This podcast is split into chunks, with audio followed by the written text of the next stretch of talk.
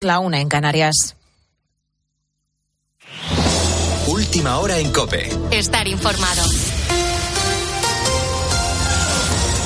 Fin de semana marcado por los efectos de una dana que esta madrugada amenaza el sureste del país. Este sábado las fuertes lluvias se han cobrado la vida de dos jóvenes de 31 y 34 años que estaban practicando barranquismo en Tramacastilla de Tena, en Huesca. Las últimas horas nos han dejado inundaciones en varios puntos de España, siendo las zonas más afectadas la Comunidad Valenciana y Navarra. En Pamplona, Andrea Delgado, se han registrado cerca de 150 litros por metro cuadrado. Las mayores precipitaciones se han registrado en las estaciones de Pamplona, con 145,4 litros por metro cuadrado en las últimas 24 horas, y en la de Estella, con 108,8 litros por metro cuadrado. Aún con la cantidad de lluvia caída, la mayoría de las atenciones han sido de escasa entidad. Lo más frecuente, embalsamientos en la calzada y achiques de agua. Sí que algunas carreteras comarcales de la zona Ebro han sido cortadas de forma puntual. En este momento, el nivel y caudal de los ríos aumenta y algunas zonas cercanas al cauce han resultado anegadas pero el aforo de los ríos navarros no presenta ninguna complejidad y la situación es de normalidad. Como curiosidad, la red de detección de descargas ha cifrado en casi 20.000 los rayos registrados el viernes en Navarra, marcando un récord nuevo diario de esta actividad eléctrica en la comunidad foral. Este domingo hasta nueve comunidades, además de Ceuta y Melilla, continúan en alerta por las fuertes lluvias y tormentas. En riesgo extremo está la Comunidad de Madrid y Toledo. Precaución al volante en este domingo de operación retorno, especialmente a partir de las cuatro de la tarde. Por lo demás, la próxima semana está marcada por el regreso a las clases. Afrontamos la vuelta al cole más cara de la historia. El gasto medio por niño se sitúa en los mil euros y solo el material escolar ha subido un 25% con respecto al año pasado. Regresan a las aulas la mayoría de los alumnos, los primeros los de Cataluña y Madrid el próximo miércoles y en el resto de comunidades las clases empiezan el jueves, a excepción de Andalucía, Asturias, Baleares, Comunidad Valenciana y Extremadura. Allí disfrutarán de un fin de semana más de vacaciones. Donde mañana lunes empiezan las clases de forma oficial es en Ucrania, aunque solo el 40% de los niños acudirán de forma presencial. La mayoría en la capital y ciudades de alrededor donde la situación es más estable porque 1.300 centros educativos del país han sido destruidos por los ataques rusos. Yegor tiene nueve años y ahora mismo está de camino a su país para empezar el colegio tras haber pasado el verano con una familia de acogida en Valencia. Tengo ganas de ir a la Ucrania a cole y jugar con todos mis amigos. Yo he pasado muy bien y quiero volver a Navidad otra vez a España. Con la fuerza de ABC. Cope, estar informado. Y nuevo triunfo del Real Madrid en la Liga. Alejandro López. 2-1 y cuarta victoria de forma consecutiva para el Real Madrid en este arranque de liga. De nuevo volvió a aparecer la figura de Bellingham para darle el pleno de victorias al equipo de Ancelotti. En el resto de la jornada del sábado en Primera División, victoria 5-3 de la Real Sociedad sobre el Granada, el Alavés se impuso 1-0 al Valencia y el Betis con un golazo de William José venció por la mínima al Rayo Vallecano. En el apartado de fichajes, hoy fue presentado Joao Félix como nuevo jugador del Fútbol Club Barcelona y el portugués se mostraba así. Era un sueño de, de niño, desde chico que vi el Barça y bueno, es un sueño estar aquí. Vengo para ayudar, uno más y que sea una, una gran temporada. Hoy se pone fin a la cuarta jornada en la liga con los siguientes partidos que podemos seguir en el tiempo de juego de la cadena Cope. Girona Las Palmas a las 2 de la tarde, Mallorca Atlético de Bilbao a las 4 y cuarto, Atlético de Madrid Sevilla a las 6 y media y Osasuna Barça a las 9 de la noche. En baloncesto a partir de las 3 y media nos jugamos el pase a cuarto frente a Canadá. Carlos Alcaraz se ha metido en la cuarta ronda del US Open tras derrotar al británico Daniel Evans en cuatro sets. Y en Fórmula 1 a partir de las 3 de la tarde, Carlos Sainz saldrá en la primera posición de la parrilla en el Gran Premio de Monza tras haber conseguido la pole, mientras que Fernando Alonso saldrá en la décima posición. Ahora sigues en la noche de Cope con el Grupo Risa. Cope, estar informado.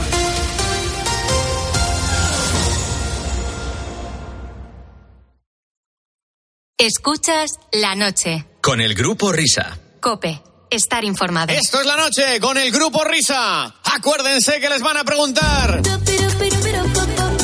Son y 5 las 2 y 5 la 1 en Canarias. En la antesala de la hora vintage recordando aquellas canciones, aquellos ritmos olvidados.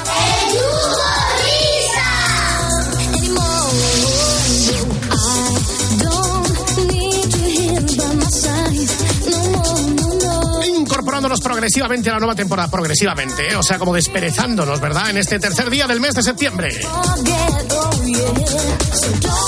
¿Cuánto tiempo hace que no escuchabas esto, eh? Pues la verdad es que muchísimo, muchísimo, Muchísimo. tiempo.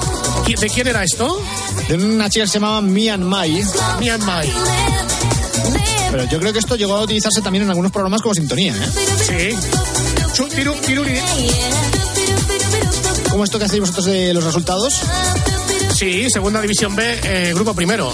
Eh, Balompié Candiense 2, eh, Dieter Zafra 0. Linares 4, Cabra 2. Endesa de Andorra 3, eh, Sabiñánigo 4. Juventud de Badalona 14, PSG 0. Philadelphia 76ers. sí, sí. Maravilloso. Bueno, es una canción del año 1995 y la he puesto porque precisamente vamos a hablar de una cosa que sucedió ese año. A ver. Pongo sintonía vintage entonces, ¿no? Sí, va- vamos a poner sintonía vintage. Bien. Coincidiendo con la- el principio de la nueva temporada, comprobaréis que la sintonía es la misma.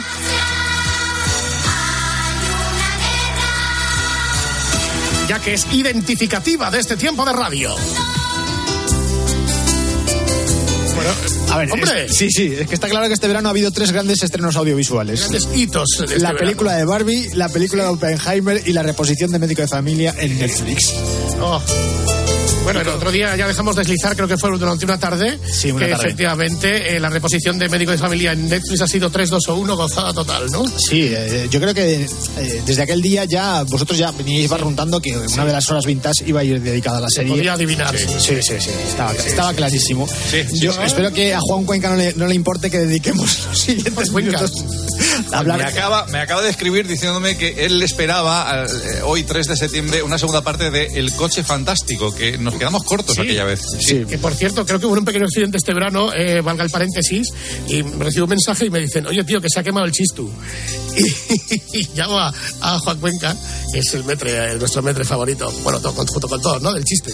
Bueno, nada, dice, ha sido un chispacito nada más, un Sí, chispacito. sí, los periodistas que sois Un unos exagerados. Que ¿sabes? somos Sí, exagerados, sí. sí, sí. sí. Bueno, pues voy a ser tremendamente desordenado a la hora de contar todo esto porque Bien. hay muchas cosas que he ido anotando mientras veía la serie y seguramente voy a dar por hecho eh, cosas que se supone que ya se tienen que saber, pero si, si no os enteráis de lo que estoy hablando o si pensáis que Llamar. a lo mejor algo no Sí. está especialmente claro, pues me interrumpís y me lo decís. ¿eh? Sí. Bueno, Médico de Familia en Netflix. Está disponible desde, eh, creo, la segunda mitad de julio aproximadamente. Además, de una manera sorpresiva. Yo no lo esperaba que, que lo fuesen a poner. Era una serie que llevaba por lo menos 10 años sin emitirse en ninguna, en ninguna plataforma. No se podía ver de forma legal. Yo la última vez que la había visto, la había visto a través de un nuevo dispositivo que son los grupos de Telegram. Oh, Porque sí, sí. resulta, Sí. queridos oyentes, que hay grupos de Telegram en los cuales te puedes descargar series completas. ¿Qué me dices? Sí, sí, sí. Asco. Y las Qué puedes asco. ver, las puedes enviar a tu dispositivo preferido, tipo ¿Podemos Chromecast. darlos por aquí, los grupos? o- Eh, pues no, pero los, los podéis pedir en, los grupos de Telegram del programa, que seguramente habrá Sí, muchos sí, oyentes alguien. amables que, que no tendrán ningún inconveniente en, en recuperar los enlaces de la serie que pides y, y ponértelo por ahí. Vamos a utilizar esta sintonía de Annie Lennox de fondo, Hombre, No More I Love Yous. que es otra canción del año 1995, Sí. más que nada porque si tenemos que poner en bucle la sintonía, La sintonía de médico. Es verdad, mira, está bien trufar lo que contemos con canciones de ese año, efectivamente. El No More I Love Yous.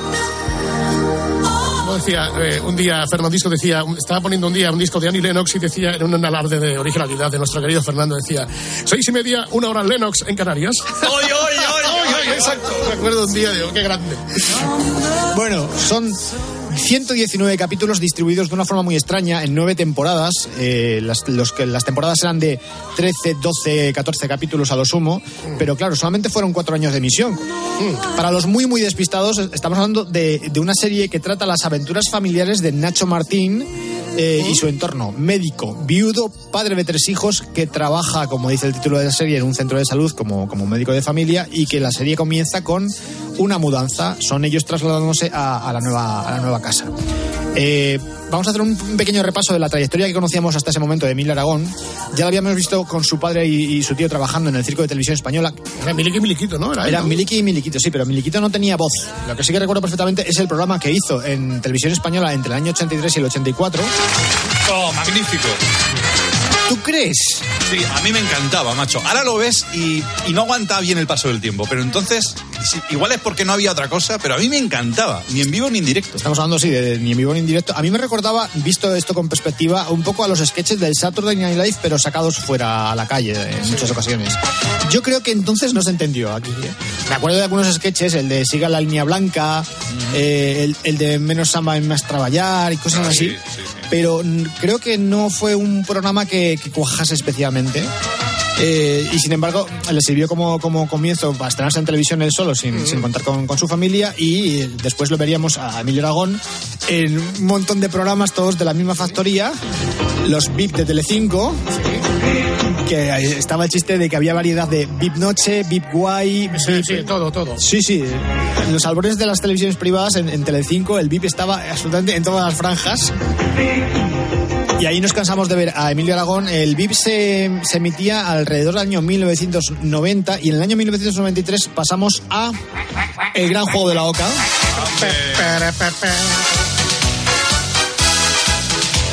Si eres atrevido, te quieres arriesgar. Además, si no me equivoco, en El Gran Juego de la Oca ya estaba con Lidia Bosch.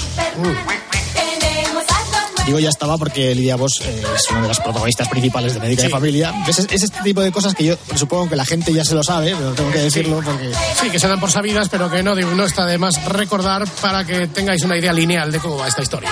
Claro, cuando ves esta serie, de repente te encuentras a un Emilio Aragón que es un, está en un registro eh, completamente distinto al que estábamos habituados. Eh, Por eso quería hacer la retrospectiva de lo que había hecho hasta entonces en Le veías televisión. hacer programas, pero no ser actor. A ver, ser actor sí, porque ni en Sí, vivo ni en directo vamos, actuaba. Sí, pero pero me refiero a un, un formato serie, un formato así más. un formato serie barra serio. Hay que, hay que centrar un poquito también la jugada eh, para, para explicar eh, cómo estábamos entonces en España en aquella Mal, época. Muy mal con los socialistas. Es lo que te iba a decir. o sea, Ahí te la he puesto, ahí te la he puesto. Eh, Era la España post-Olimpiada de Barcelona, post-Expo Universal. eh, estábamos todavía inmersos en, la crisis económica que, que hubo después de estos acontecimientos del año 92, final del felipismo. De hecho, creo que lo leí en El Mundo, se llegó a decir que Aznar ganó las, las- las elecciones gracias a médico de familia. Y es que, sí, sí, porque la gente lo que buscaba era el ideal que se vendía en la serie. Eh, un progreso representado por el bienestar de la clase media, a la que pertenecía la, la familia Martín. Si os acordáis de las series que habíamos visto en los 80, eran de otro calado. O sea, estoy hablando, estoy acordándome de Anillos de Oro, de Turno de Oficio. Ah, eran sí, eran series que tenían además mucho contenido político. O sea, esto en, en médico de familia no pasaba. Sea, era muy blanca en el, en el ter- en el terreno político. O sea que igual los conspiranoicos podrían decir que detrás de médico de familia estaba Miguel Ángel Rodríguez. No, pero yo creo que no era en ese sentido, Sí, sino, sí. sino más bien que, que lo que veíamos en Médica de Familia era, era aspiracional. O sea, que, que la gente lo que quería era vivir feliz y contento Bueno, ahí con su, con su casa en las afueras, con sus vacaciones, con sus fines de semana, con los niños y tal. Pequeño entorno de diversión y bueno, y otro de gambas y tranquilos. La serie se emitió en Telecinco desde el 15 de septiembre de 1995, ese año que estamos hablando. La echaban los viernes y luego la pasaron a los, a los martes. La- Ujú. Era por la noche, a las nueve y media. Cuatro años. Eh, según dicen en, en el mundo, y, y entroncando con lo que decía antes del, del tema del felipismo, el secreto de la serie consistió en una cosa mm, muy inteligente. No podías gustar a todo el mundo, pero podías no mm, disgustar, no desagradar a nadie. Eso es, y eso, eso eso, es. fue lo que, lo que hizo que la serie se popularizase. Es lo que hacemos nosotros. O sea, no vamos sabemos, pero no queremos tampoco desagradar. O sea, en el, fondo hacemos, en el fondo hacemos lo mismo. Claro que por- cualquiera de ahora diría, ahora no podría emitirse el médico de familia porque no hay médicos. pues claro, no hay médicos de cabecera, ni de atención primaria, ni de tal, pues no hay médico de familia. Bueno, y además la serie representaba, aunque de una forma que era bastante evidente, incluso descarada a veces, los estratos de, sociales para que se pudiesen identificar los, los espectadores, porque por un lado estaban eh, Nacho y, y Alicia, que eran los acomodados liberales, por decirlo de alguna forma, Nacho médico, Alicia periodista, y luego estaban los curritos, eh, que era Juani, eh, el Poli, No, Juani es la Juani. La Juani, Con, sí. con La el, Juani. con el arti- con el artículo siempre. Vamos a decir siempre a la Juani. La Juani, el Poli, el novio, eh, Marcial. Marcial. Luego estaba la parte joven de la serie, eh, que está eh, representada por la hija mayor de los Martín, María, o su amiga Ruth, o el sobrino de Nacho, Alberto. Aquella casa era. O sea, en aquella casa entraba todo el mundo. Sí, o sea, sí. no- estamos hablando de que no solamente estaba la familia, sino que estaba la familia con la Juani, eh, Poli, que estaba allí todo el día también metido, el novio de la Juani. Y luego estaban los pequeños, eh, Chachu. Chacho. Checho. ¡Checho! Y la más pequeñita de todas, Anita. Y luego está la, Anita. la- la parte de geriatría, que son los abuelos. Los abuelos, Sí. grandísimos actores. Está Manolo, que es el padre de Nacho, y su, Hola. y su amigo Matías. También estaba por allí eh, los, los abuelos por parte de, de la mujer de, de Nacho, que hay que recordar que Nacho era viudo. O sea, la, la serie comienza y nos cuentan enseguida que Nacho eh, ha perdido a su esposa Ana y que la tía Alicia es la hermana de Ana. Entonces los otros abuelos que decía que salen son los padres de, de Ana y, y de Alicia. O sea, que sí que es verdad que cubre un espectro bastante extenso eh, en cuanto a la tipología de distintos seres humanos. ¿no? Sí, pero que esto estaba hecho completamente a propósito. O sea, digamos que los problemas eran distintos a distintos niveles. eh, los críos estaban a sus cosas, los mayores estaban a sus cosas, pero estaba todo, estaba todo muy bien, muy bien entrelazado. Eh, ojo que los curritos que decía hace un momento ya no son los protagonistas de la serie como había pasado en las producciones de los años 80. Aquí no, aquí los curritos son, como digamos, los secundarios. Eh, la Juani, el, el Poli, Marcial, la novia de, de- de Marcial. Eh, ahora todos queremos ser clase media y tener un chalet. Ojo, estamos hablando, pues eso, de la segunda mitad de los, del- de, los años 90. Luego, más personajes recurrentes. Entre los compañeros del centro de salud donde trabajaba Nacho, eh, yo destacaría a Lola Baldrich, la Hombre, Gertrude. La Gertrude, grande. Ojo, también con artículo, ¿eh? La Gertrude. La- La sí, sí, Gertrude, importante el sí, artículo. sí, sí. que a todos en aquella época la teníamos fichada de, de cuando había, había estado en Objetivo Birmania. Y luego, yo no, no me acordaba de, de que había salido en la serie Irene, Ana Duato, Sí, que además sí, sí. eh, interpreta eh, el papel de una de las mm, parejas importantes que tiene Nacho a lo largo de toda la, de toda la trama. Eh, Miguel Aragón siempre se ha rodeado fenomenal, hay que no, reconocerlo. sí, siempre. O sea, estamos hablando de que si tenemos que hacer un recuento en la serie de las, de las chicas que se lidiaron con él, hay que, hay que hablar obviamente de, de Lidia Bosch, no es tonto Miguel Aragón. Las chicas que se liaban con Nacho. Con Nacho, sí, sí, sí. Casi que se liaban con él, parecía que era con Emilio Aragón, a ver si No, vamos no, a tener no, un problema. Con Nacho, con Nacho. Sí, sí. Estamos hablando de Ana Duato, con Sí. Nacho. También en un momento determinado se lía con Paula Sebastián, guapísima, sí. con, con- con La Nacho. Y me estoy acordando de, de la serie que hizo después de, de Médico de Familia, que era Javier, que ya no vive solo, que no estaba liado con, con tu amiga Miner. Con Nuria ¿Con Roca. Nuria? ¿Con Nuria Roca? Sí, es que yo creo que la Me trama- suena que sí, ¿eh? tengo, tengo que revisar esa serie, a ver si la, la- la ponen en alguna plataforma. Es- es- Nacho se rodea fenomenal. ¿eh? siempre ha Nacho- estado bien rodeado. Hacer muy bien a Pedro Peña. Eso. Bueno, Pedro el- Peña, grande. más, más protagonistas. Eh, el tío Julio era el tío ligón de la familia que salía en las primeras temporadas. De hecho, es curioso porque aparece en las cuatro primeras, pero a partir de la quinta desaparece. Eh, según ha contendido Francis Lorenzo, lo que quería era dedicarse a, a presentar un, un concurso de televisión y se marchó de la serie directamente. Y es muy curioso porque el rol que tenía el tío Julio lo sustituyen directamente por el primo de Nacho, Alfonso, que está interpretado por Antonio Valero, que era eh, piloto, y lo ponen exactamente en el mismo lugar, hacer exactamente las mismas cosas. De hecho, incluso hay un momento en el que comparten novia los dos eh, personajes, no los protagonistas. Sí, O sí, sea, vamos, exacto, incidimos en ello. hay una compañera de trabajo que tiene Lidia Bosch que al principio está eh, tiene un rollo con, con Francis Lorenzo, con el tío Julio, y luego acaba teniendo también un rollo con, con Alfonso, con el, con el O sea, piloto. como diría Javier Ares, pequeñas escaramuzas, ¿no? Sí, sí. Eh, está bien lo de la quinta temporada porque hay una especie de punto de inflexión en el que cambian algunos eh, actores. Ana Duato desaparece de la quinta temporada y además es a partir de esa quinta temporada cuando Daniel Ecija ya no figura como director de la serie sino como productor ejecutivo. No he hablado de Daniel Ecija hasta, hasta el momento. Daniel Ecija es un tío que conoce a Emilio Aragón desde hace mucho tiempo pero que como que se reencuentran eh, haciendo juntos el VIP. Y desde entonces pues es que les ha, les ha ido fenomenal porque es que son los, los responsables de la creación de Globomedia como productora y trabajaron juntos en un montón de proyectos eh, desde, desde la época del, del VIP. De hecho, Daniel Ecija creo que todavía a día de hoy sigue casado con Belén Rueda. Y Belén no, no, Rueda... no. ¿Ya no? No, no, no, no, hace muchos años que lo dejaron, hombre. Sí. Oye, tienen Rueda, sí, tienen no sé una hija o un hijo juntos, pero hace tiempo que lo dejaron. Bueno, igual Belén Rueda nos está oyendo. Llámala, Informan- infórmanos, por favor, de tu estado civil, más que nada para no desinformar a los. Yo lo último que sé más. en ese sentido de Belén Rueda es que tenía un novio como 20 o 30 años menor que ella. O sea, Pues qué suerte el novio, ¿verdad? Claro, yo lo Pues único sí, que pues sé es que pues sí. cuando hace una película, Belén Rueda, ¡Karin! ¡Ay, Dios mío! Ay, mira, Ana Duato tuvo una ausencia entre medias. en- eh, digo que dejó la serie en la quinta temporada, pero tuvo una, una ausencia entre medias porque se quedó embarazada. Y entonces eh, Claro, es difícil. eh, lo que hicieron fue mandarla fuera de Madrid, en plan de me han dado un destino, no sé dónde era, no sé si era en Cartagena, en Murcia de- o de por ahí. Me han dado un destino y la, la desterraron durante unos cuantos capítulos. Y lo curioso es que llegó a prometerse con Nacho en la serie. Los guionistas vieron que había química entre, entre ellos. Es curioso porque cuando uno, uno lo ve, enseguida se piensa que lo de, lo de Nacho y, y su cuñada estaba como muy predestinado, pero en- hubo un momento en la serie en la que los guionistas realmente llegaron a, a plantearse la posibilidad de que Nacho y Ana Duato e Irene acabasen, acabasen juntos. Lo que- Contemplaban, otro- contemplaban otras alternativas. Sí. eh, más allá de la. Lo que sucedió es que cuando Ana Duato empezó a, a no frecuentar la serie por culpa de, de- de esconder el embarazo, pues las- las- la relación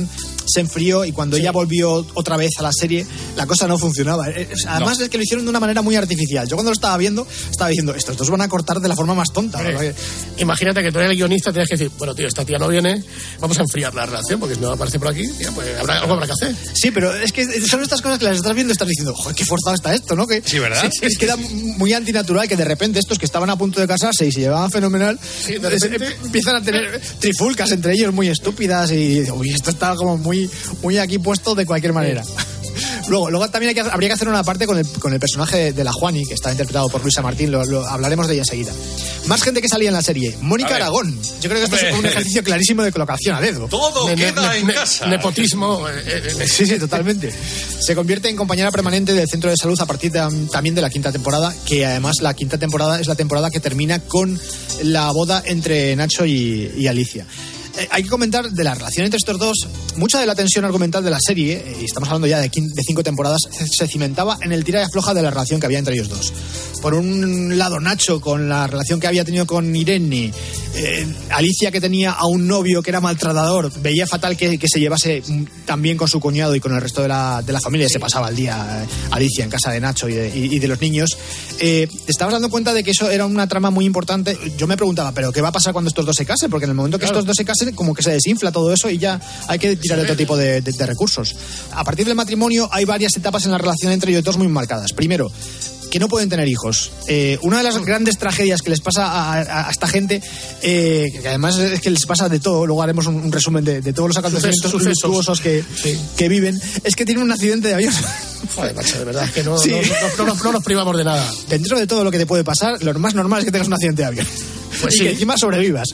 Pero, pero a raíz del accidente de avión, que además en, en el piloto que iba conduciendo el aparato era el primo de, de Nacho, de- decía que a raíz de ese accidente eh, tiene un- algún problema de salud Alicia y al principio no pueden tener hijos. Entonces, durante unos cuantos capítulos, el, el leitmotiv era, ay, Dios mío, no podemos tener hijos. Después, ella se queda embarazada, qué alegría, el embarazo, los gemelos, etcétera, etcétera.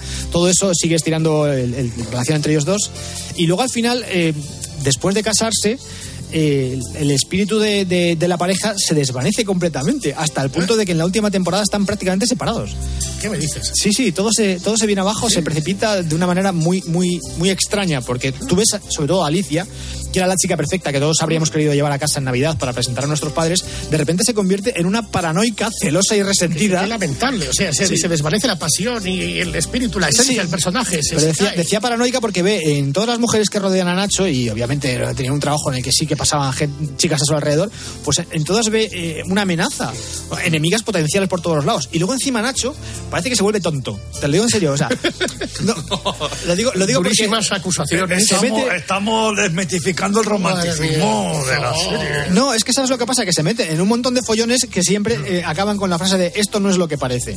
Cuando Nacho tiene que ayudar a alguien y de repente lo encuentran con la tía. Cuando Nacho tiene que atender una urgencia y deja a la, a la otra plantada en el restaurante favorito de los dos. Se O sea, vuelve en un adúltero mujeriego. No, no, no, no, para No, nada, no, para no. nada. Si es, es que es Ah. todo lo contrario. Si, encima, si fuese un adúltero estaría justificado. Pero es que el pobre es más bueno que el pan y, y se mete en unos fregados tremendos y, y no sabe cómo salir de ellos. Y lo peor es que todo lo que ve Alicia en todos estos fregados es que eh, Nacho pasa de ella o que Nacho está a punto de poner los cuernos o que no se preocupa por la relación. Bueno, el caso es que Alicia se vuelve absolutamente insufrible. Y, y era un personaje encantador. O sea, durante las primeras cinco temporadas era, era maravillosa y luego ya, ya te digo que se hace un poquito durilla, ¿eh? Sí, sí, digamos que se, se enturbia la, la relación. No es como al principio. Dentro de la lista de tragedias, en el capítulo de la boda entre Nacho y Alicia, eh, prácticamente no se casan. O sea, se quedan sin cura, Nacho se pierde en el monte en medio. ¿Cómo, cómo, cómo, cómo, Sí, cómo, Jesús Luis, cómo, que no, cómo? no había cura. que- Sí, sí, Pero sí. vamos a ver, ¿cómo no la boda no va a haber un cura, por el amor de Dios. Vamos a ver. no sea. ¿Pero qué le pasó al cura, por favor? Pues es que no me acuerdo, y recuerdo el, el capítulo que lo vi, tuvieron que coger como cura de reserva a Luis Tiges, que parecía que no se enteraba absolutamente de nada, y que casi no los casa. Pero es que encima Emilio lo tienen que rescatar en la montaña porque se pierde en una nevada y, y aparece en helicóptero en la boda. Que me digas que estuvo Sebas Álvaro ahí con el tururú. Vamos a rescatar hoy a Nacho de médico de familia. No sé, es lo que digo yo. De todas las tragedias que te pueden pasar, lo más que, que se perdieron en Angaparva o en Annapurna. Estaban en un pueblo porque decidieron casarse en el pueblo en el que veraneaba Alicia cuando era pequeña. eh, de esto que a Alicia le da un perrenque, ¿no? Y entonces Sí. se escapa. Y a Nacho se le ocurre, ¿dónde puede estar esta mujer? ¿Dónde se puede haber metido? Y recuerda, no sé si, si es porque se acuerda de él o porque se lo comenta su suegra, eh, que, que Alicia tenía un sitio de vacaciones en el que gustaba mucho ir y entonces a Nacho le da por ir a buscarla allí y se la encuentra. Como celebración del reencuentro, pues dicen, venga, vamos a casarnos. ¿Dónde nos casamos? Pues nos casamos aquí. Claro, eh, eso tenía una logística importante porque había que desplazar a toda la familia del pueblo este que estaba en la sierra y encima era invierno y, y nevando y Sí, que- casi no. se quedan sin cura. eh, No os podéis esperar a la primavera, que se casan no mejor, esto ya con las bandas de música, ya con los tomates, ya que con la... Es que es que, verdad, en invierno es muy peligroso eso. Bueno, estamos hablando de la boda. No, ese no por el capítulo- obvious, no por el obvious sí. un poco más, ahí está. Eh, ese capítulo, el capítulo final de la quinta temporada, fue visto por más de 10 millones de espectadores Qué y un share del 60%. Ah, ¿eh? O sea, y ojo, que el capítulo de la boda eh, entre eh, el Poli y la Juani también tuvo 9 millones de televidentes. Por favor, es que... Estamos hablando de que esta serie tenía aproximadamente entre 5 y 7 millones de espectadores por capítulo, que es una auténtica barbaridad. En una época en la que ya había privadas. No había Netflix ni Amazon Prime. Ya, pero había llavecita del Plus, por ejemplo. Exacto, no, entonces era, eh, estaba canal satélite digital y por supuesto vía, digital. sí. Hay otra cosa curiosa de la intro de la serie, que no sé si, si esto se hizo a propósito, pero me parece que no se ha apreciado lo suficiente. La intro son una serie de fotos que empiezan con instantáneas de Nacho, primero de pequeño, luego de joven, y en las de joven se ve una evolución de un chico... Hippie porrero en la playa, Sí, sí, sí, sí, sí, sí, sí. Y a partir de ahí se vuelve eh, estudiante aplicado cuando conoce a Ana. Todo esto lo ves en, Ah. en fotografías. Sale Nacho estudiando, luego sale con la bata de médico, como dando a entender que a pesar de que había sido un espíritu libre de joven, Sí. acabó reconduciéndose hasta conseguir lo que entonces supone- nos suponía el, el ideal familiar. O sea, el empleo vocacional, que es el tema de la medicina, la familia perfecta, si no fuera porque te has quedado viudo. Eh, incluso en la, en la cabecera de la serie sale mm, en varias fotos Ana, eh, la, imagen de la, de la mujer que fallece, la mujer de, de Nacho. ¿Os, curioso. da- os- os dais cuenta cómo teniendo un pasado de hippie porrero podéis transformar vuestras vidas y, y dejar de el vicio y la perversión de España? Y luego, aparte de- hacer una familia, compraros un chalet y tener tres hijos por España. Compraros un chalet ahora sí, sobre todo ahora. Hay una frase buenísima del primer capítulo que es cuando, cuando llega con, con su padre, con, con Manolo, a, a la puerta de la casa. Aaron Guerrero, Nacho, dice: Si el jardín tiene césped y todo. Oh, y todo. Y, luego, y luego dice el, el padre, dice Manolo: Dice, ¿y esta casa es nuestra, hijo? Dice Miragón: No, es del banco, pero nos dejan usarla. Eso es, es, es como un O templo. algo así. Bueno, estaba señor. hablando de la, de la cabecera cuando salen lo de las fotografías y tal. Esta cabecera eh, es un calco de la cabecera de otra serie de televisión que habíamos visto todos entonces. La serie Growing Pains, los programas crecen. Eh, estaba montada exactamente igual. O sea, salían fotos de los protagonistas cuando eran más pequeños, eh, del, primero del, del padre, luego de la madre, la pareja y luego los niños según también van, van creciendo. Y no solamente ca- acaban ahí las coincidencias, sino que también en esta serie el protagonista, Alan Thicke, era psiquiatra, tenía la consulta en su casa, tenían también tres hijos y la Bueno, mujer, bueno, bueno, curiosamente como Alicia, era periodista, si no me equivoco. Vaya, vaya. de de casa. Vaya, vaya. Bueno, vamos a poner esta musiquita que no la hemos puesto hasta ahora. Venga, vamos allá. Este tema es original de Emilia Aragón. Sí, es verdad, ya lo hemos comentado alguna vez. Sí. Tirirín. Y ahora ya me pregunto, ¿este tipo de cosas las haces por amor propio o porque sabes que vas a pillar un perraje en derechos de autor? Por O sea, amor propio. Este hombre es siempre. músico y sí, sí, yo creo que lo hace por amor propio. ¿eh? Bueno, pues- pero el otro tampoco le hace ascos, ¿eh? Igual que nosotros hacemos radio, joder, pues lo mismo. No, pero nosotros, por ejemplo, propio. hacemos radio, eh, somos músicos y no hemos hecho la cabecera de este programa. No, no, no, no hemos hecho, no. Este programa que no tiene cabecera, ni ninguna cabecera que yo No recuerde tiene- de nuestros no tiene programas. Ni cabecera, Ni piecera, tampoco. Exacto, ni, ni mueble cama, ni nada. Bueno, pues si es por amor propio, macho, hazte una sintonía que no sea ando mayor, porque es que lo del mi Claro. fa sol. No, no, es, es de verdad, o sea, como músico, y a mí esta sintonía me llama la atención porque por lo que es muy simple y además todos sabemos que Miguel Aragón es director de orquesta con título. Por eso, tío. O Sí sea, que te aclarar un poco más. Bueno, no solamente hizo esta, esta sintonía de cabecera, sino que además durante las primeras ocho temporadas, ocho temporadas de las nueve, eh, la sintonía no cambió, era, era esta, y la música que salía, las, las cortinillas que salían, estaban todas envasadas en este, en este tema musical. O sea, la- estaba la típica de tita tin, ti, tin, tin, tin, tin, tin. Y ahí lo que, llamamos en la radio desconexión. Desconexión. Bueno, decía antes, el papel de la Juani. A ver. El papel de la Juani. Vamos Sí, a. Vamos con la Juan. Comienza en España, en la cadena COPE, la sección llamada El, papel, de la Juani. de la Juani. Vamos a hablar de la Mileno. Vamos, adelante. Eh, hoy, adelante. hoy yo creo que se consideraría que estaba estereotipado y sería discriminatorio. Porque estamos hablando de una mujer andaluza, aparentemente sin estudios, eh, trabajando de chacha. Son muchos clichés. Sí, ya estamos, ya empezamos mal. Eh, eh, estaba muy ligada a los chistes, era muy gritona, insisto, muy andaluza. O sea, era como un comandante Lara con delantal. Sí. Hoy seguramente no pasaría el filtro de la corrección. Eh, Y menos si la juntas con Rubiales. bueno, yo creo que Rubiales a Oye, Juani no le daba el pico. ¿eh? No, pero con, con el acento tendríamos el mismo. Oye, Rubiales y la Juani tendrían más o menos una misma forma de hablar. Sí, más o menos igual. Sí, lo que pasa es que la Sí. Juani era mucho más gritona. ¿eh? Exacto, no los mismos valores. Escandalosa. Eh, de hecho, hay un, hay un capítulo en el que Juani interpreta a su madre, que es como una especie de fantasma que se le aparece, y claro, el registro del personaje es completamente distinto. Y ahí es cuando te das cuenta de que Luisa Martínez es una pedazo de actriz, porque claro, Hombre, claro. todos estamos acostumbrados a verla pegar los gritos y a hablar con acento, y, y de repente interpretando el papel de, de su madre cambia radicalmente y lo hace muy, muy bien. Y luego eh, merece la pena recordar a la sobrina de la Juani, que apareció como en la temporada sexta o séptima, que era una niña pequeña interpretada por Estefanía Falcón, una chavala que luego no se dedicó a nada de la interpretación, que era una niña eh, que era el calco de su tía, pero en, en chiquitito, y además parecía que la habían sacado de- de- del programa de Juan y Medio, que el sur, de los Eh, chavales. Sí, sí, sí, el de los, en sí, los estrellas. Estos, estos creo que son como graciositos y que Sí. cuentan tonterías y tal, pues la niña estaba ahí. O sea, cuando decía antes que esa casa, en esa casa entraba todo el mundo, es que es verdad. Todo La el cena de. Navidad tenía que ser numerosa. Bueno, ahora que hablas de cena, eh, yo creo que todos descubrimos lo que significaba esta expresión a, a partir de esta serie. Hablo del product placement, el emplazamiento publicitario. Ah, a ver, bueno, sí. Fernando, esto era muy exagerado. Te estoy hablando de que los desayunos en casa de los Martín eran como el buffet libre de un restaurante de Tenerife en, en temporada alta. Allá había de todo, pero de todo con las marcas por delante. O sea, Eso es. Que se vieran bien. O sea, publicidad, no, sé, que no se puede decir publicidad encubierta. No, no, no, porque es muy, muy, muy palpable. O sea, De hecho, se lució, por cierto. El, el término correcto es eso, es emplazamiento publicitario. Pan rico y puleva. Puleva. Puleva, sí, sí. Da- Daba la impresión de que Juaní debía tener algún conocido en la fábrica que le, que le robaba cosas de los camiones de puleva porque, porque había de todo allí, los batidos, las leches.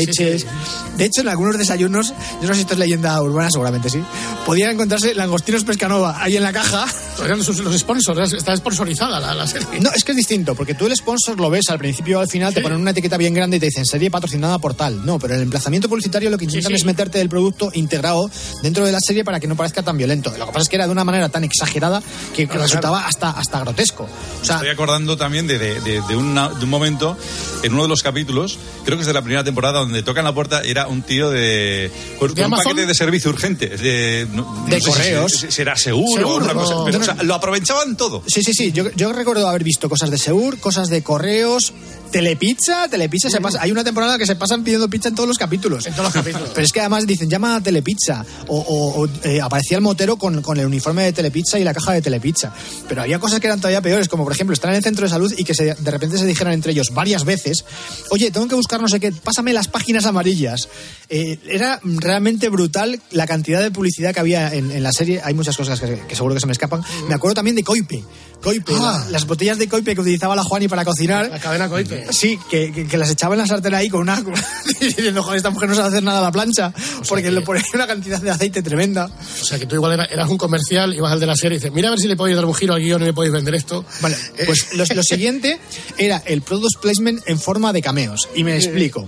Eh, Malú sacó entonces el aprendiz.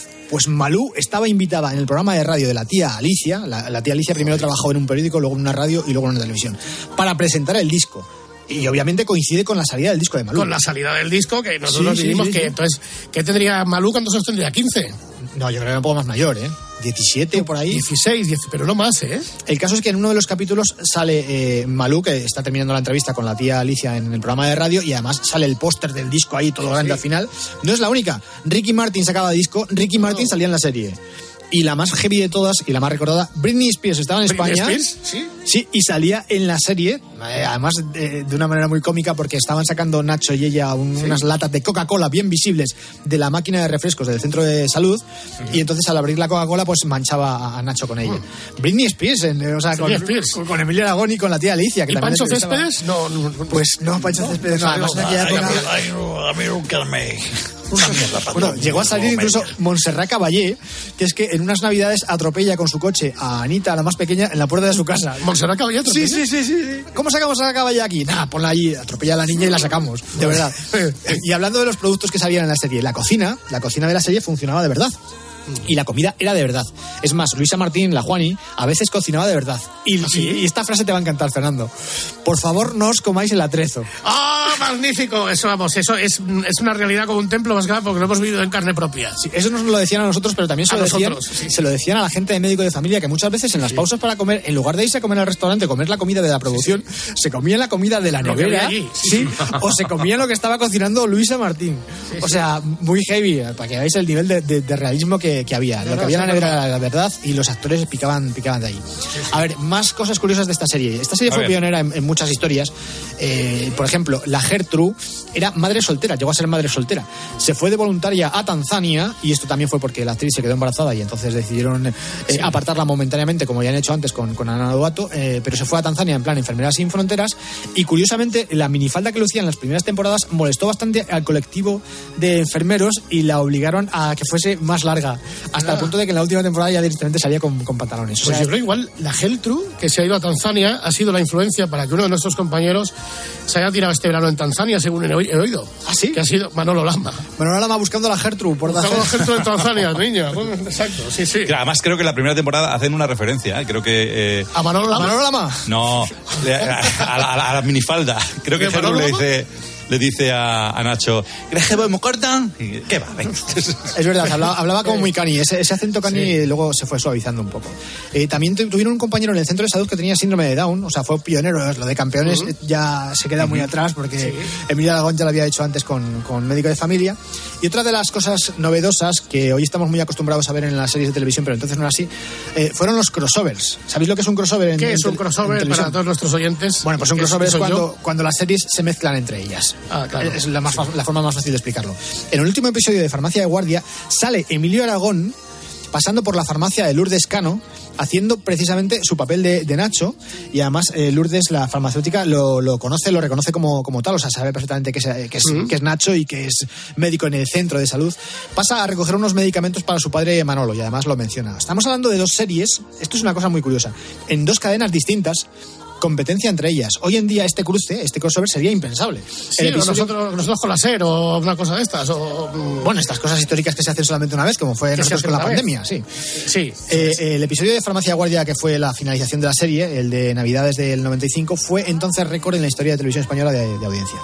Más crossovers, más crossovers. Antes hablaba de Daniel Lecija, que, que había sido compañero de, de Emilio Aragón eh, desde los primeros programas del VIPS. Bueno, eh, uno de los proyectos que hizo después de Médico de Familia, de hecho simultáneamente con Médico de Familia, fue la serie Periodistas. Bueno, pues el personaje de Belén Rueda, eh, que hacía de fotógrafa en la serie Periodistas, se presentó en Médico de Familia. O sea, Ah. antes de que, de que eh, la chica saliese en la serie Periodistas, haciendo de fotógrafa del periódico, el periódico además tiene un nombre muy raro, Crónica Universal o Crónica Global, algo así. Bueno, Sí, pues sí, sí. había sido compañera, eh, compañera de Emilio Aragón o habían sido amigos de jóvenes o algo así. De hecho, le tiraba los trastos, Belén Rueda descaradamente, a, a Emilio Aragón. Y, para eh, por eso de llevarse una parte de la audiencia de Médico de Familia la nueva serie, pues la sacaron primero eh, con Emilio Aragón, además durante tres o cuatro capítulos haciendo pues lo mismo de, de- de fotógrafa. Eh, por cierto, eh, lo decía antes, ¿estás seguro, Mina, has podido mirarlos y Daniel Cija y Belén Rueda siguen cansados? O- Sí, eh, se- se- eh, según he visto en eh, un- una publicación de Extremadura, rompieron Sí. el 22 de mayo de 2004. ¿Cuándo, cuándo? Por favor, noticia. Primero en COPE. A- Año 2004. 2004, y yo diciendo sí. que siguen juntos. Bueno, bien. Sí, sí, sí. Vale, pues Igual han vuelto, ¿eh? Igual han vuelto. Para mi vergüenza, seguimos con los crossovers. Se produjo también un crossover al contrario. Personajes de médico de familia eh, se coronaron transformaron en periodistas. Fueron allí, creo que fue Chechu y Manolo a contar que habían encontrado un dedo en, en la, la basura o una cosa así. En la Una- basura. Muy, muy rara. crossover más algo. Personajes de V se encuentran en médico de familia. O, No, no, pero tú imagínate un crossover entre Verano Azul y Curro Jiménez. y Curro Jiménez, exactamente, pues estaría muy bien. O entre Fortunata y Jacinta y Anillos de Oro. sí, sí, o sea, es muy complicado. Exactamente. Otra cosa curiosa de esta serie y novedosa también para, para su tiempo es eh, el tema de la duración de los capítulos, que no estaba definida, no estaba determinada. Yo no sé si es que eh, tenían libertad los guionistas para estirarlo convenientemente en función de la trama, de lo que les hiciera falta. Como la serie funcionaba muy bien, nadie les iba a decir absolutamente nada. Pero es que como empezaron a meter publicidad a saco, no hablo del product placement, sino de tandas de anuncios durante la serie, eh, Médico de Familia al final resultó ser la culpable de que el prime time en España empiece tan tarde alargaban muchísimo la serie. Lo que era Sí. un episodio de una hora se iba prácticamente, empezaba a las nueve y media, se iba casi a dos horas, después venía Crónicas Marcianas. Eh, aquello eh, cambió los horarios en, en- en España. Y hasta que la noche terminaba a las 3 de la mañana con el informativo de Carrascal, que era la hora de que empezaba siempre. Estás hablando de, de- de noches. Antena 3, ¿no? Pues, Sí, sí, pero que, que veías la tele, la eh, acababas viendo por la noche, veías crónicas, luego pasabas a la otra y ya en los últimos años ya Carrascal comenzaba el informativo mosqueado. sí, porque la habían relegado a ultimísima Exacto. hora. ¿no? Dice, y mañana volveremos, quizá un poco más tarde.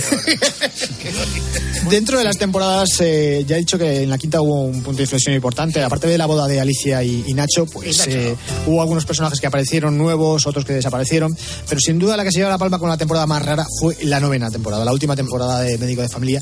Yo no sé si es que ya pensaban que la serie se iba a acabar o que querían darle un giro y, y alargarla innecesariamente. No lo sé.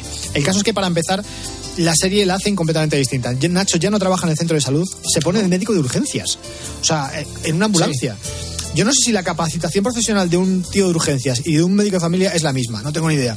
Pero la verdad es que desvirtuó completamente el espíritu de la serie. Aparte de introducir un montón de gente nueva que al final no resultó un buen aporte, porque en la serie ya estábamos todos acostumbrados a, a los personajes de siempre y aquella gente no nos decía absolutamente nada.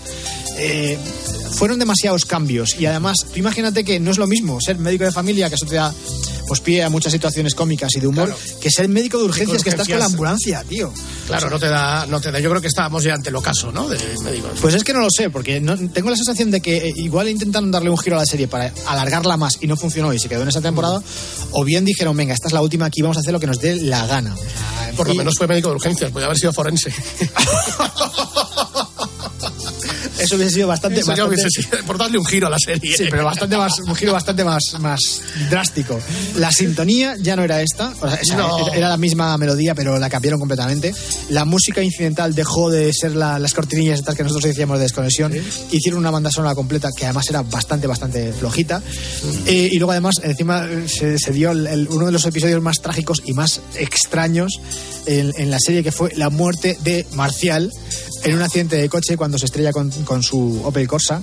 Y digo extraño porque, aparte de que, eh, joder, estamos ante, ante el final de la serie, no había necesidad de esto. Claro. Pero aparte, el drama estaba muy mal construido porque eh, se estrellan contra el coche y todo el episodio consiste en que, ay, Dios mío, no podemos sacar a Marcial del coche porque obviamente le toca a Nacho acudir a él y, y se encuentra con que está con ahí con las manos atadas con los bomberos, no pueden sacarlo del coche, ¿no? Eh, lo tienen allí eh, intubado y tal, y se dedican a pasar los amigos de Marcial para despedirse por allí. Pero incluso llevan a Matías, al pobre Matías, que en las últimas temporadas había compartido piso con Marcial, los llevan allí como a despedirse de él, al poli, a la novia de Marcial. O sea, muy mal. ¿Para qué nos dais estos disgustos? Cuando, cuando les preguntaron a los responsables de la serie por qué habían hecho esto, eh, ellos se escudaron en que, joder, una serie que intentaba mostrar realidades, o sea, con una canción de. Oye, Sí, sí. Sí, al final todos convergen en lo mismo, ¿eh?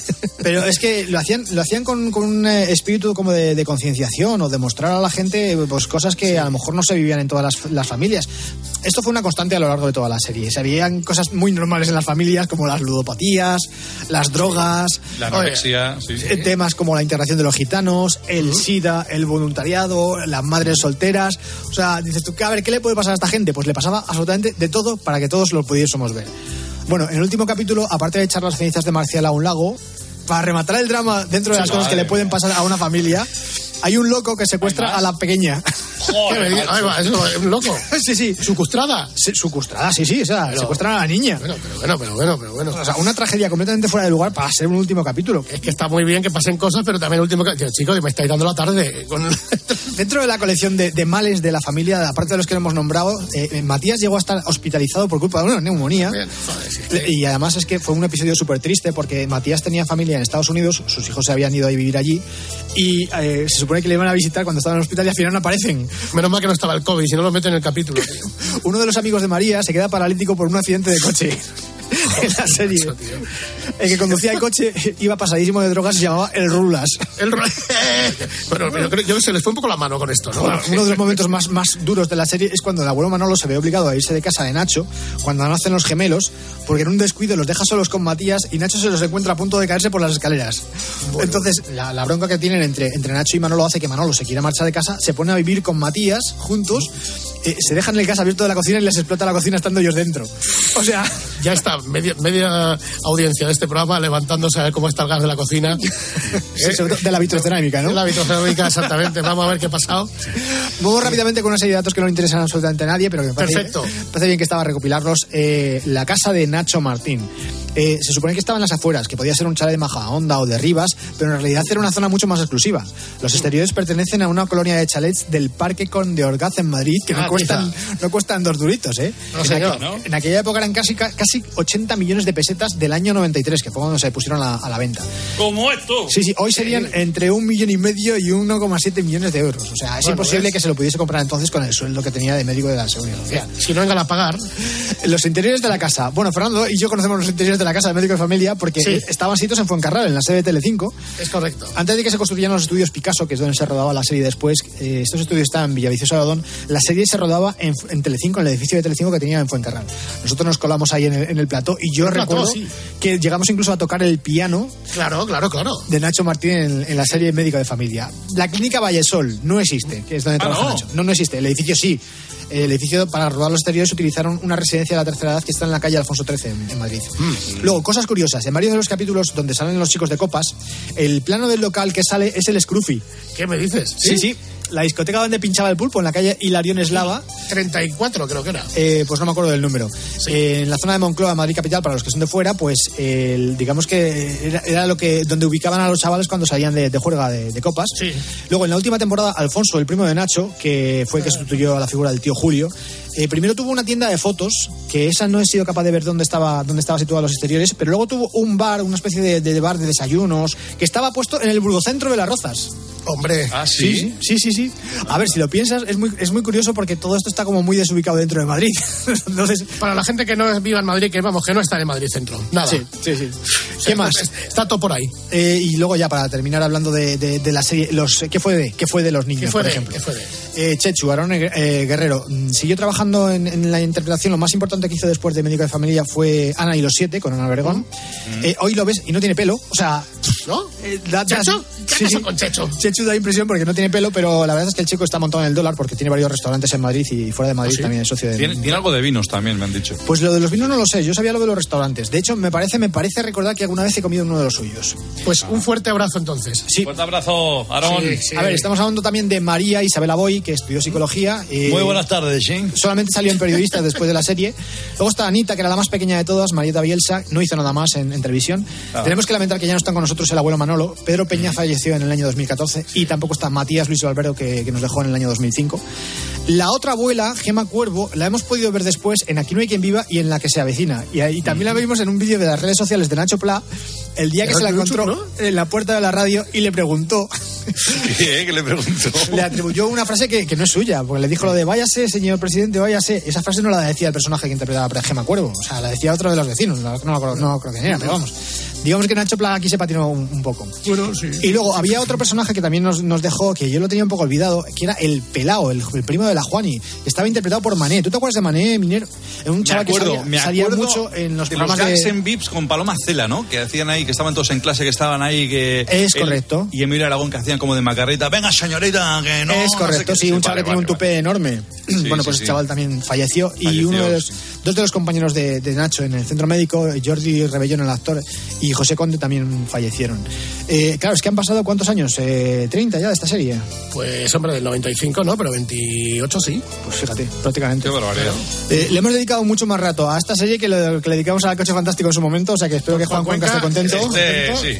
Que la echaban los viernes y los martes. El primero empezaron los viernes y luego la cambiaron a los martes. Exactamente. Yo sé que para todos los jóvenes para los Nacho Planners, eh, eso de esperar toda la semana a ver una serie, es- no sé, no creo que lo hayáis asumido todavía. Pero ¿no? es que ya no hace falta.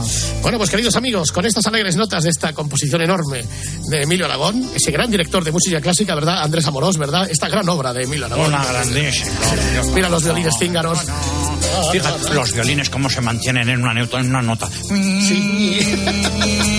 Suben levemente un sostenido, luego bajan y ya, ese ya es un estruendo total con el final de la serie. Esta es la flauta travesera. Esta es la flauta de Lito Vitale. Sí, eh, está Lito Vitale. Completamente copiada. Lito Vitale, totalmente, tío. Anda, despide el bloque. Bueno, pues señoras y señores, hasta aquí. Médico de familia hoy, en nuestra primera hora vintage de la temporada. Hacemos un descanso mínimo en el camino y continuamos. Grupo Risa. La noche. Cope. Estar informado. ¿Y tú qué Escríbenos en Twitter en arroba cope y en facebook.com barra cope. No solo se trata de saber lo que pasa. Se nota bastante el tirón de la temporada turística si miramos los lugares en los que se ha producido precisamente un mayor incremento. Cataluña, Baleares, Madrid. Sino de entender por qué pasa y cómo te afecta. ¿Qué es lo que ocurre? Bueno, pues que a pesar de estar hablando de que son cifras muy buenas, nuestro país sigue estando muy por encima de la media europea de paro. En Europa. De lunes a viernes, de 1 a 4 de la tarde, en Mediodía Cope, Pilar García Muñiz te da todas las claves para entender lo que sucede a tu alrededor. Escuchas la noche. Con el Grupo Risa. Cope. Estar informado. Ahí seguimos un poquito antes de las 3, las 2 en Canarias. Esto no es médico de familia, esto es Eros Ramazzotti. Tendríamos que irnos a un oasis de un desierto, quizás. O lo que es lo mismo, Stackenware. Quizás. Para nervios de esta vida que nos. Entonces, ¿qué pasa con Eros Ramazzotti que ha encontrado el amor, eh? Sí, otra vez. Eros Ramazzotti ha presentado, esta es la noticia, una de las noticias eh, que nos ha sobrecogido a muchos. Eh, para bien, Eros Ramazzotti ha presentado a su nueva pareja, se llama Dalila Gesolmino, milanesa, ex modelo de 34 años. Eh, el, el- el asunto es que esta chica es 25 años más joven que Ramazzotti. Vamos. Otro 25 años más joven, sí, exacto. Eh, dice Eros Ramazzotti eh, en Instagram, dice... No escuche las palabras de la gente, es sordo, maldito profundo terco, no tiene edad, hace mal, hace el bien, no se esconde, enseña, crece, a veces es feroz más allá de todos los límites. Y es el lado oscuro de su ser irracional, es hermoso pero también desconocido. Vivamos este amor hasta el final, vivámoslo hasta el final, todos sin miedo. Maravilloso. Fantástico el amor cuando te prende. Muchas gracias, Claudio. Digo, eres Mister. No, ese es el otro. Ah, ese es el otro. Este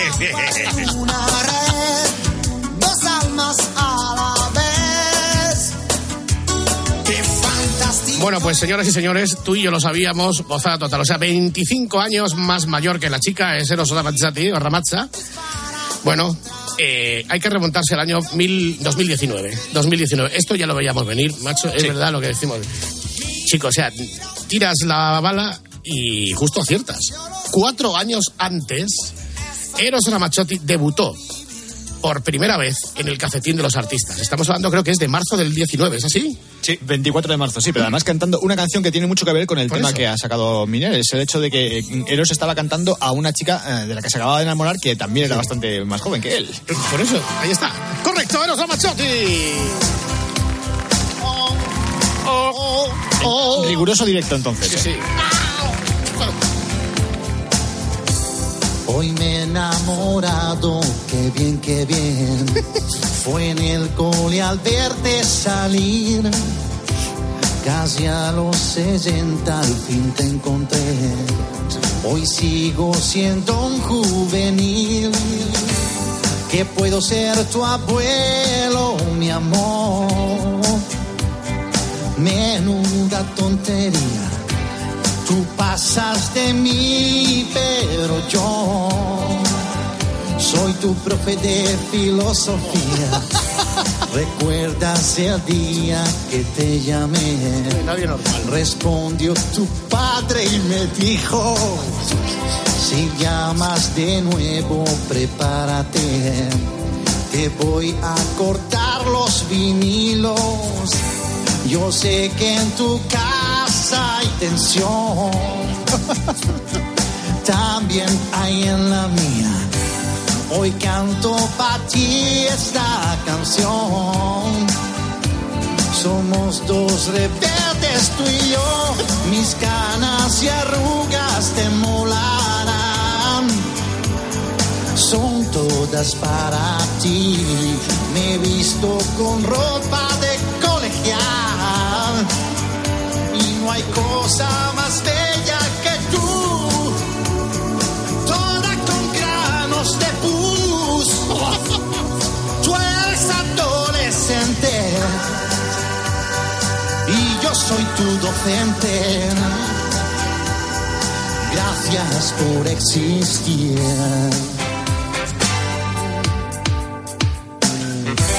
Te viene el recreo y yo saqué mi guitarra acústica así. Casi jubilado me enamoré. Feliz canto en el cafetín. Teléfono suena y yo pienso eres tu amor mío. Y el que llama es el director. Normal. Que dice que estoy despedido. Mis canas y arrugas te molarán. Son todas para ti. Me he visto con ropa de un colegial. No hay cosa más bella que tú.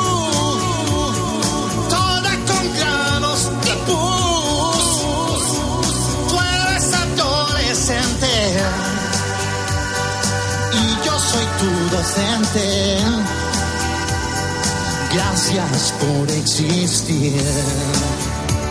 Oh. Gracias por existir.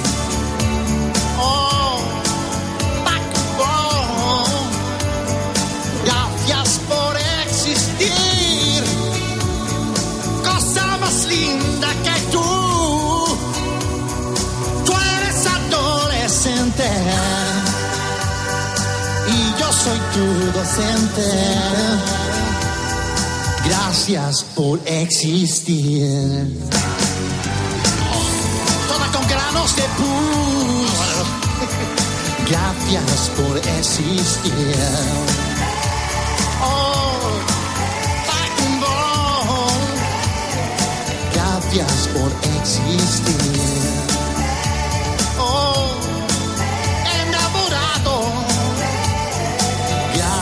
Gracias por existir. Grande, por primera vez en el cafetín de los artistas, creo, Ramazza, Eros. Ahí sonaba esta canción. Y en aquel marzo del año 2019, entonces, Eros Ramazzotti no podía imaginar que cuatro años después la historia volvería a repetirse y que estuviera enamorado, profundamente enamorado, de una joven, 25 años, más joven que él. Qué bonita historia. Grupo Risa siempre primero en COPE. Cuatro años antes de que salte la noticia. Bien, queridos niños, ahora lo que toca es escuchar las apasionantes noticias de las tres.